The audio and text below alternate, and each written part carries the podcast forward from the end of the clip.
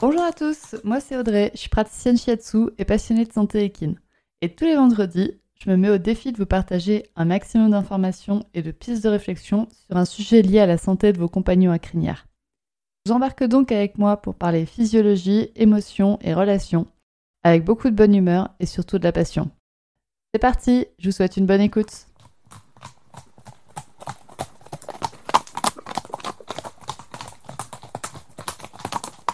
Bonjour à tous et bienvenue dans le cinquième épisode de Murmuréquin, le podcast. Au moment où vous écoutez ce podcast, si vous l'écoutez le jour de sa diffusion, je suis en formation de kinésiologie animale. Cette formation est actuellement la dernière en date dans mon parcours, mais j'ai eu le privilège de pouvoir suivre de nombreuses formations, aussi bien universitaires que continues. J'ai suivi donc des formations classiques, comme ma formation d'ingénieur, et des formations moins classiques, comme cette formation de kinésiologie animale. J'ai donc pu comparer de nombreuses façons de se former dans plusieurs domaines plus ou moins scientifiques. En plus de ça, la question mais quelle formation de shiatsu t'as fait revient très souvent parmi mes abonnés Instagram. Donc aujourd'hui, je vais vous parler une fois pour toutes de formation et je vais faire ça à travers mon point de vue à moi et gardez bien ça en tête, ce n'est pas des généralités que je vous dis, juste mon expérience. Alors, juste pour préciser, aujourd'hui l'épisode, il est un peu plus en freestyle que les autres j'ai fait un script, mais qui est un peu plus minimaliste que les épisodes précédents. On va voir ce que ça va donner et merci d'être indulgent si vous y arrivez. Donc, on va commencer par parler de ce que moi, je veux trouver dans une formation quand je la suis. Donc, premièrement, je veux trouver un socle théorique solide. C'est-à-dire que je veux une formation où il y ait de la pratique, ça c'est clair, mais je veux qu'on m'explique pourquoi, je veux comprendre, je veux avoir des sources. Je veux pas juste qu'on me dise c'est comme ça parce que j'ai décidé que c'était comme ça. Je veux qu'on m'explique pourquoi c'est comme ça, ou alors qu'on me dise où c'est que je peux trouver des informations pour répondre à ce pourquoi. Dans une formation, ce que je veux trouver également, c'est du matériel pédagogique, c'est-à-dire des fiches, des supports de formation, du matériel physique, selon les formations. Et je veux pas qu'on me laisse moi toute seule avec ma feuille et mon stylo pour réussir à prendre des notes. Ça, j'ai pas envie qu'on le fasse. Quand je fais une formation, ce que je veux également, ce qu'elle m'apporte, c'est de l'autonomie. C'est-à-dire qu'après la formation, ben, je veux pouvoir me débrouiller à peu près toute seule. Je veux pas avoir à redemander au professeur de l'aide tous les six mois. Je veux qu'avec le socle théorique assez solide, je puisse aller après chercher ailleurs si besoin, mais que je puisse me débrouiller relativement seule pour pouvoir m'appuyer sur la formation que j'ai suivie pour progresser vers le haut. Un point que je veux également trouver dans ma formation, mais surtout chez mes formateurs, c'est de l'ouverture d'esprit.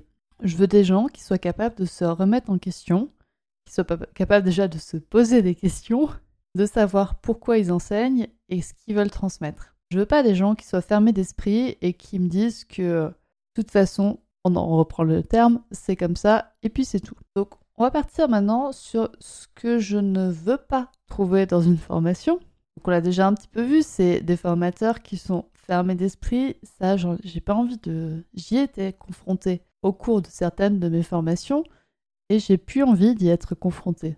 Donc c'est un critère qui est très important pour moi. Je ne veux également pas rencontrer de formateurs qui soient égocentriques et qui du coup vendent sa formation comme étant la meilleure de toutes les autres formations.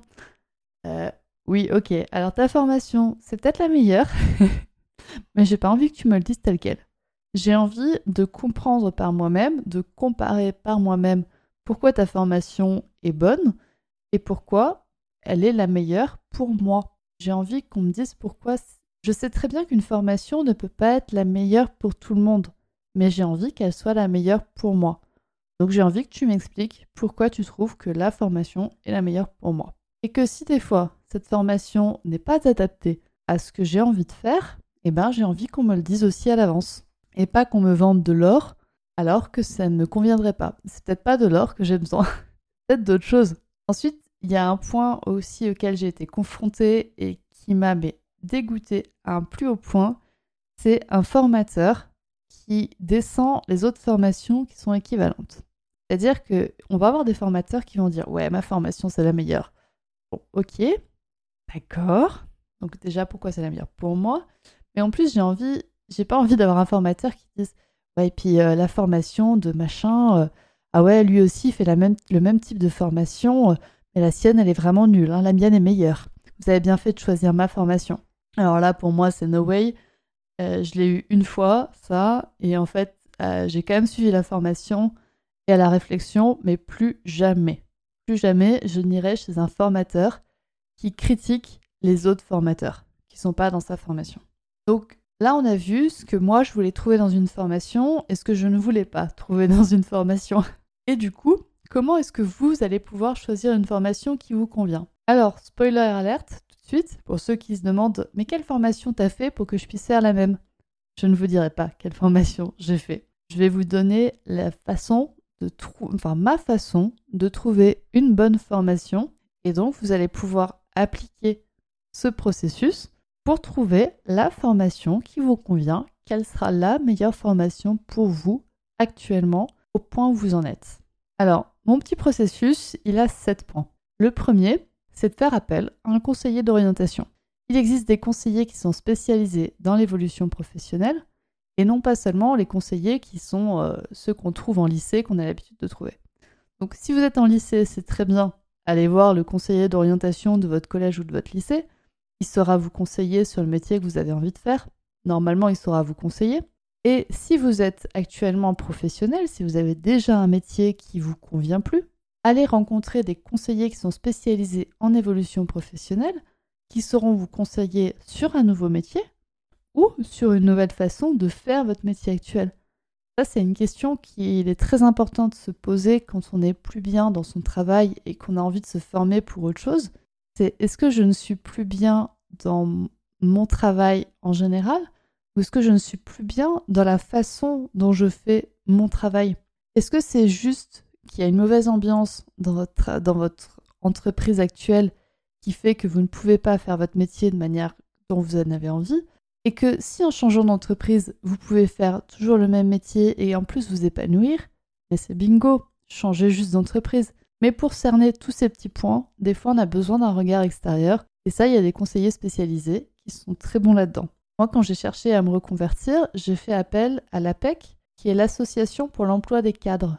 Donc si vous êtes cadre, vous pouvez faire appel à cette association qui est payée par le gouvernement et qui va pouvoir vous aider. Vous pouvez aussi aller voir Pôle Emploi, euh, je sais que pour les artisans, il y a d'autres manières, euh, il y a un autre organisme pour, euh, pour se diriger vers la formation. Et comme ça, il y a des organismes dans chaque branche de métier. Ça va juste être à vous de vous renseigner pour trouver l'organisme qui vous est adapté et donc avoir les conseillers en évolution professionnelle qui sont adaptés.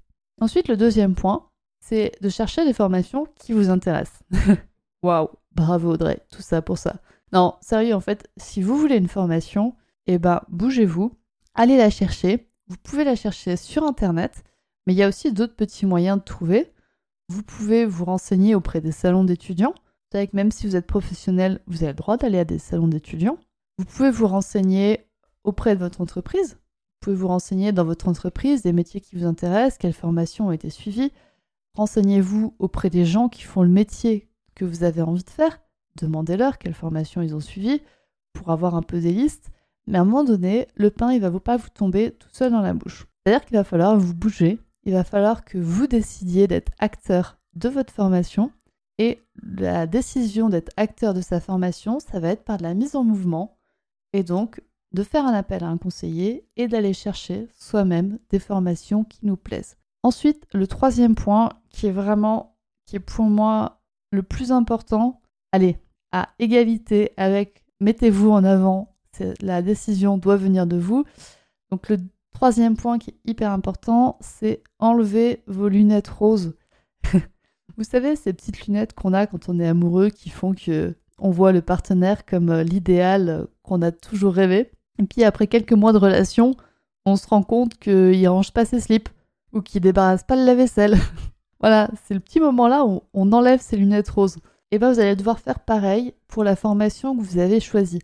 C'est-à-dire qu'une fois que vous avez trouvé des formations, analysez-les de manière juste et ne vous laissez pas dépasser par vos émotions et votre envie de vous reconvertir qui peut à un moment donné vous étouffer. Et réfléchissez calmement, est-ce que cette formation est faite pour moi? Est-ce qu'elle convient à ce dont j'ai envie? Est-ce qu'elle euh, elle est dans mon budget? Et dans le budget, vous pouvez aussi compter l'hébergement, vous pouvez compter le budget temps, est-ce que je vais avoir le temps de m'investir dans cette formation? Ou est-ce que c'est trop et qu'il va falloir que je me libère du temps autrement Mais réfléchissez bien à tous les petits points qui vont être importants pour la suite et vraiment ouais, enlever ces lunettes roses pour analyser justement les formations que vous avez trouvées et choisir celle qui vous est adaptée. Pour vous aider à choisir une formation qui vous est adaptée, vous pouvez aussi discuter avec les élèves qui sont en cours de formation. Donc ça, c'est le quatrième point. discuter avec des élèves en cours de formation. Là encore, ça marche que vous soyez euh, collégien, lycéen ou que vous soyez déjà dans le monde professionnel. Il n'y a pas de souci, ça marche. Si vous êtes lycéen, collégien, eh ben, discutez avec les étudiants. Si vous êtes professionnel et que vous cherchez une formation continue, discutez avec les étudiants. Et mon conseil là-dessus, c'est surtout discuter avec les étudiants à l'abri de l'oreille de votre formateur. C'est-à-dire qu'il y a peut-être des choses qui se passent mal, mais vous ne pouvez pas le voir si l'étudiant est soumis à une pression de son formateur. Moi, ça m'est arrivé dans une de mes formations, c'est-à-dire que ma formatrice avait un espèce de pouvoir absolu de nous diplômer. Et donc, si on était en grippe contre elle, tout simplement, elle ne nous diplômait pas. Et du coup, pendant la formation, quand elle était à proximité, eh ben, on ne disait rien on disait oui, c'est génial, c'est super, on apprend plein de choses. Ouais, ok, c'est super cool. Mais une fois qu'elle n'était pas là, eh ben, on était libéré de cette pression et on pouvait donc dire à la personne qui venait nous demander mais comment ça se passe ta formation? On pouvait lui dire honnêtement, j'apprends plein de choses, mais vraiment euh, émotionnellement, ça se passe pas bien pour X ou Y raison. Ensuite, un autre point qui va vous permettre aussi de choisir votre formation, qui est pour moi assez important et qu'on ne regarde pas assez, c'est regarder combien d'élèves exercent vraiment dans le métier que vous voulez faire à l'issue de la formation. C'est-à-dire que moi j'ai fait une formation de shiatsu equin et quand on regarde après, donc ça je l'ai regardé après avoir fini ma formation, hein, euh, bravo Audrey, euh, mais quand on regarde des élèves issus de cette formation, ben, il n'y en a pas beaucoup qui exercent le métier de praticien shiatsu à temps plein. Et ça, pour moi, ça en dit vachement long.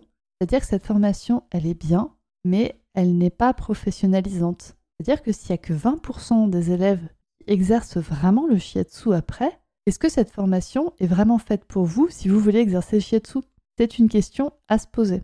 Ensuite, un point qui est un peu plus large, qui est valable pour tous les métiers, c'est euh, d'aller faire un stage avec un ancien élève de la formation qui exerce ou un quelqu'un qui exerce le métier dont vous rêvez. Euh, c'est-à-dire que si vous rêvez d'être en effet ben, praticien shiatsu, faites un stage avec un shiatsuki.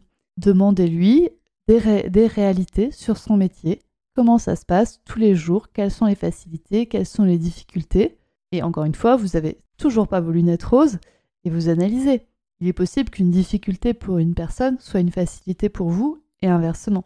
Donc ça, ça marche pour toutes les formations. Encore une fois, ça marche pour les formations de reconversion un peu alternatives, type bien-être équin, mais ça marche aussi pour toutes les formations euh, scolaires, universitaires.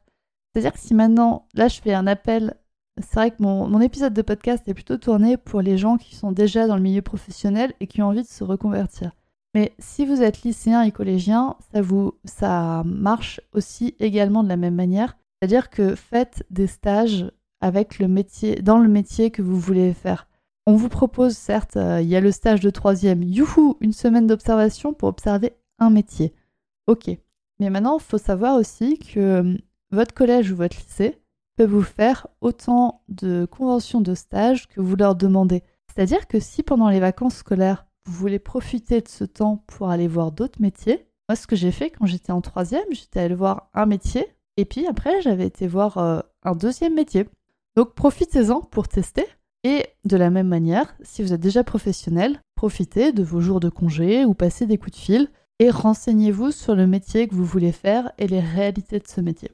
Donc là, normalement, vous avez à peu près toutes les cartes en main pour choisir la formation qui vous convient, vous, au moment et à l'endroit où vous êtes.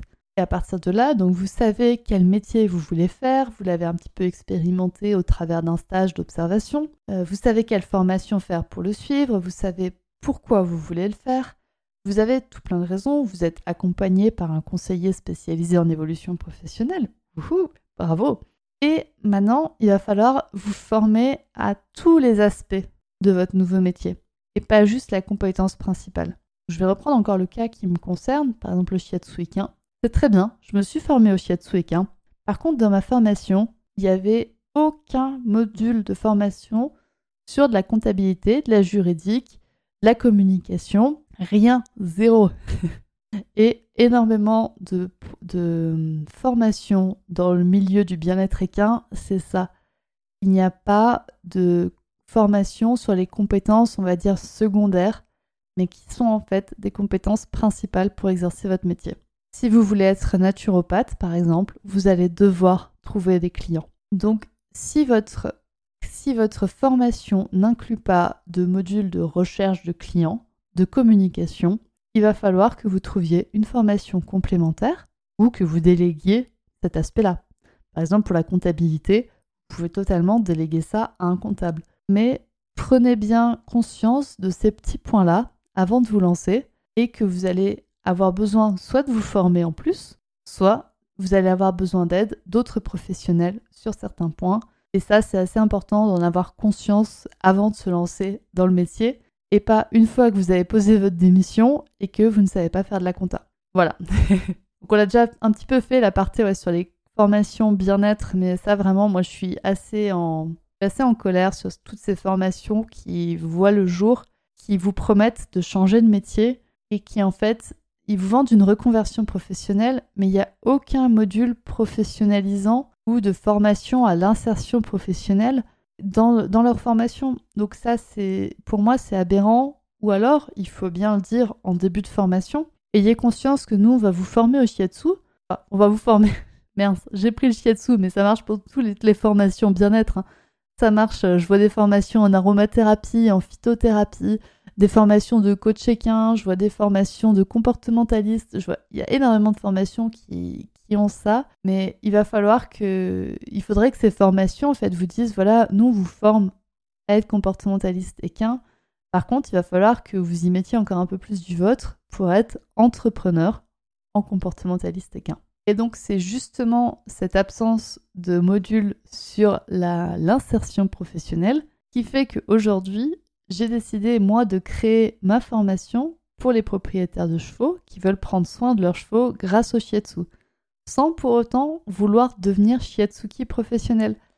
C'est-à-dire qu'avec ma formation, vous allez pouvoir pratiquer le shiatsu sur votre cheval.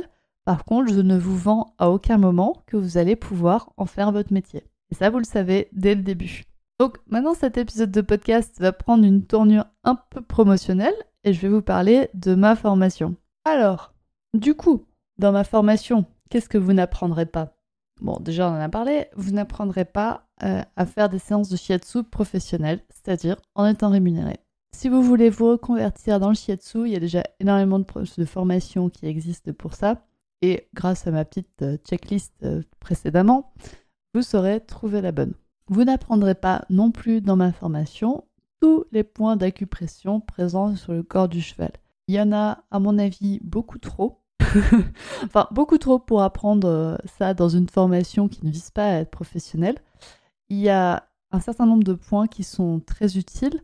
Il y a un certain nombre de points qu'on utilise vraiment de manière très très spécifique. Et pour moi, du coup, ces points, il n'y a pas spécialement à les connaître quand on ne souhaite pas faire une formation professionnelle, quand on ne souhaite pas réaliser des shiatsu professionnels. Par contre, dans ma formation, ce que vous apprendrez, à analyser le cas de votre cheval. Pas les cas de tous les chevaux, mais vraiment le cas de votre cheval. Et du coup, vous apprendrez les points d'acupression qui sont essentiels et indispensables selon moi. C'est-à-dire que je vais vous apprendre les points que j'utilise le plus après 4 ans de pratique du shiatsu. Bien sûr, vous apprendrez comment repérer ces points sur votre cheval. Donc ça, ça va marcher pour tous les chevaux, que ce soit des chevaux, euh, des trotteurs, des quarter horse comme moi j'ai, ou que ce soit des poneys, ou que ce soit des grands chevaux de trait, ou également, je pense notamment aux Irish Cob avec euh, leur fanon. Il n'y a pas de souci, on apprendra ça aussi. Vous apprendrez dans la formation les bases de la médecine traditionnelle chinoise. Encore une fois, on ne va pas aller creuser non plus au bout du monde, vous ne serez pas des spécialistes en médecine traditionnelle chinoise.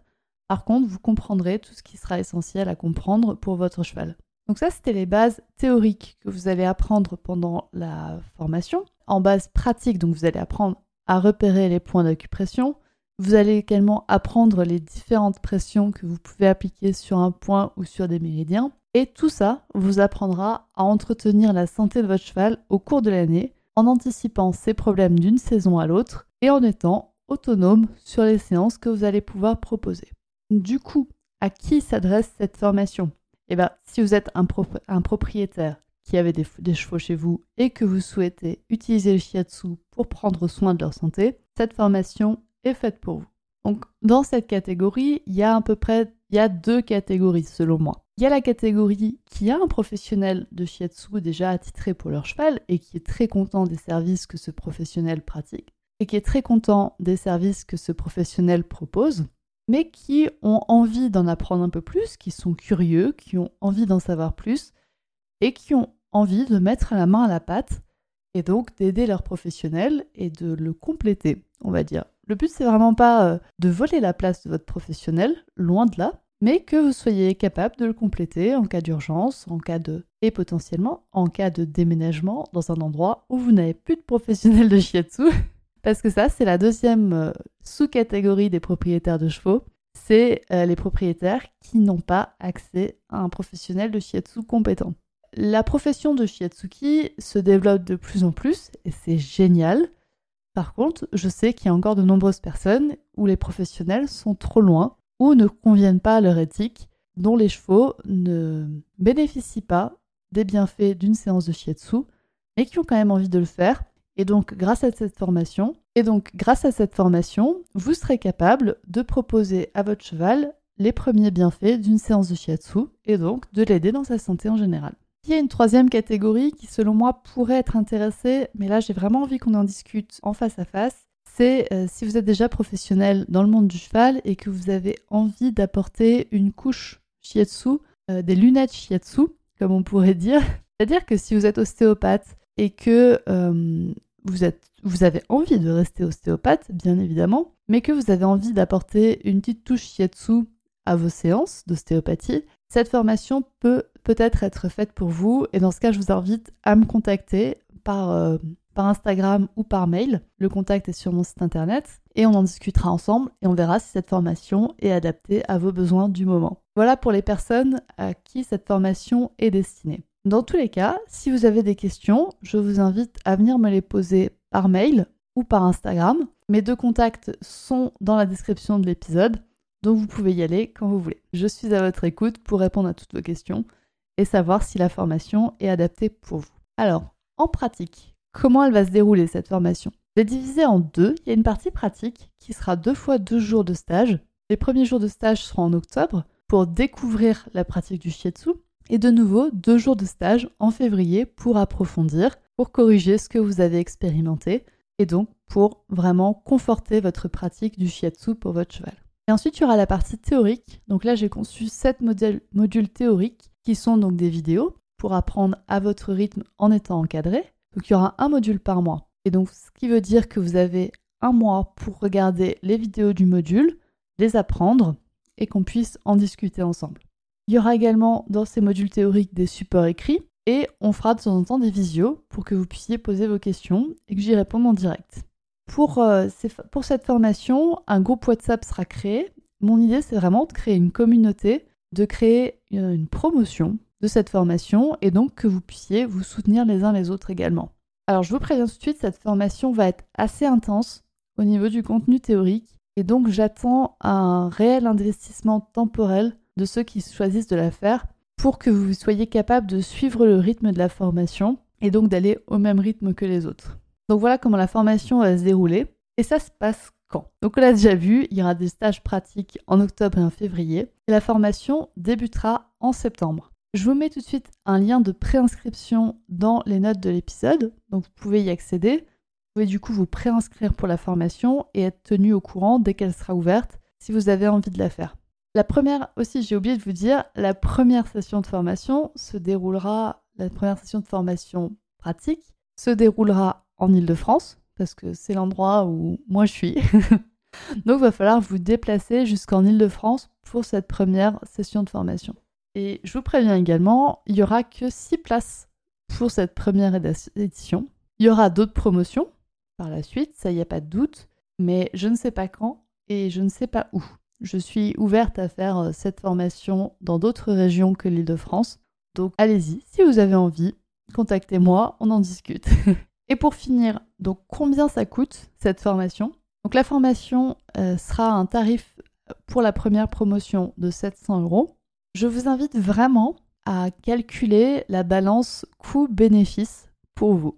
C'est-à-dire que le coût de cette formation, ok, il est de 700 euros. Par contre, le bénéfice, c'est qu'après, vous serez autonome pour réaliser des séances de shiatsu à votre cheval.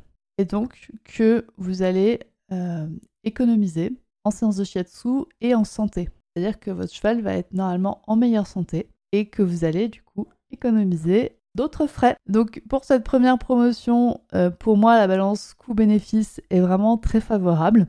Euh, si vous voulez, si le tarif vous paraît correct mais semble un peu élevé pour un paiement en une fois, je suis ouverte au paiement en deux fois. Là encore, je vous invite à me contacter si c'est quelque chose dont vous avez besoin. Il n'y a pas de souci.